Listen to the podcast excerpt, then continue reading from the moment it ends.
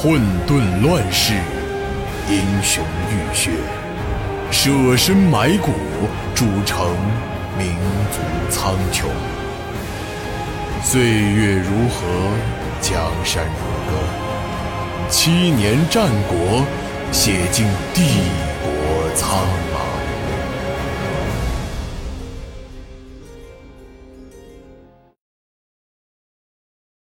董武将剩下的太子军一分为二，一部分步兵被派去城头防守城外敌军，而另一部分则和骑兵作为后军紧随骠骑军发动进攻。骠骑军也被拆分成三路，外侧的两路主要由单骑射的军士组成，这两队人马会从任何位置发动进攻，利用高机动性进行牵制。董武则亲率一队精锐负责中路突破，最后，他再抽了一百名精锐中的精锐，协助太子最终阶段的突围。再次整编之后，太子军全军上下已经焕然一新。随着董武一声令下，大军闻风而动。如脱缰野马一般，朝晋军阵地奔袭而去。太子军竟然在如此短的时间之内就发动进攻，并且冲击的气势相比第一次还要更加猛烈。晋军一时受到威慑，整条阵线竟然全体后移了一丈有余。骠骑军趁机率先发动进攻。无数弓箭如雨水一般落入晋军阵地。晋军没有料到敌军会先发制人，因此也是被打了一个措手不及。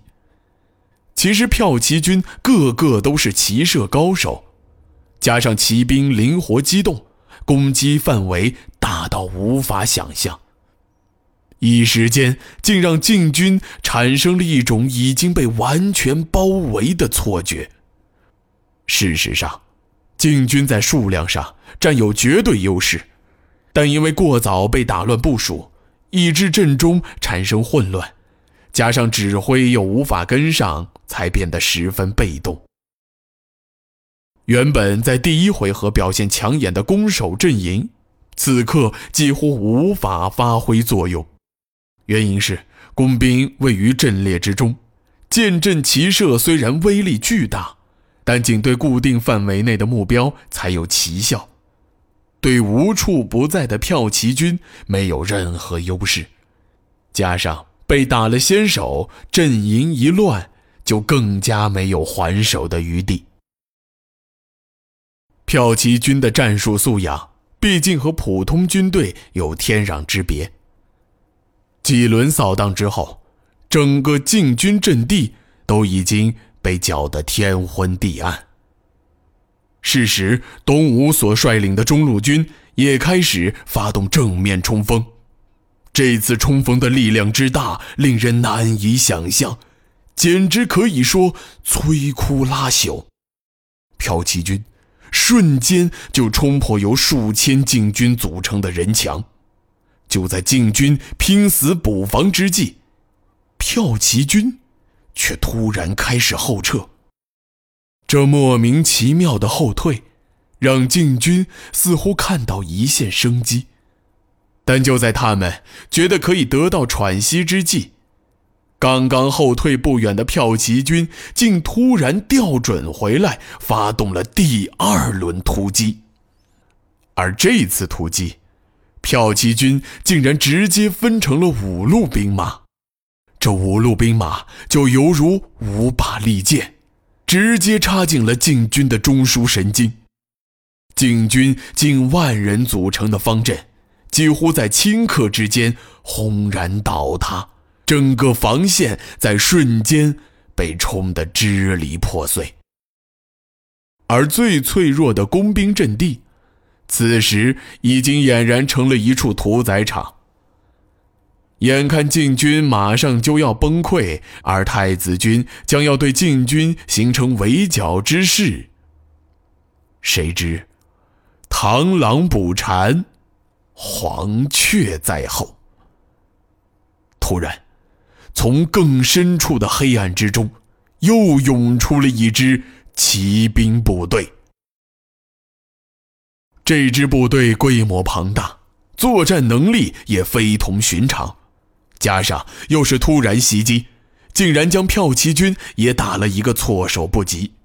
不仅之前的胜利果实被完全瓦解，甚至还出现了败退之势。不过，骠骑军毕竟拥有几乎完美的应变能力，即使一时遭遇逆境，很快。就通过迂回和牵引，逐渐缓解了敌军骑兵的冲击。只是战争的平衡，却还是在不经意间发生了改变。敌军的数量依然在不断增加，太子军这一边，却是越打越少。经验老道的董武很快就认出了这支神秘部队的身份。事实上，这支骑兵正是大名鼎鼎的御前士，也就是皇帝的警卫骑兵。说到底，也是精锐中的精锐，甚至其中的许多人原本就是从骠骑军和郑渊军中挑选出来的。晋军的步兵阵营渐渐从颓势中挣扎出来。而双方的厮杀也开始焦灼在一起。但是，太子军最担心的，就是进入僵局。因为这样一来，太子军不但要面对双方人数上的巨大差距，还要承受因为腹背受敌而形成的巨大压力。果然，在极短的时间之内。太子军就开始由盛转衰，并且不得不一路后退，直到距离内城城墙不足二十丈的位置，才临时止住颓势。但即使是骠骑军，在没有足够空间的前提下，也已经很难再发动有效冲击。内城这处的城墙，此刻。已经是尸山血海，战争演变成一场纯粹的杀戮，双方的争斗已经没有任何章法可言，死亡成为一种重复的叠加，甚至连骠骑军都开始出现疲态，而太子府的府兵几乎已经处在崩溃边缘。钱钟焦急万分，恨不得自己拿刀出去冲杀。眼看太子军已经处于强弩之末，而城外的喊杀声又此起彼伏，钱钟感觉自己乃至整个太子府都已经像是热锅上的蚂蚁，灰飞烟灭，几乎就在弹指之间。但是，有一个人，却和所有人不同。这个人，就是太子。在如此危急的情况下，太子却还是异常冷静。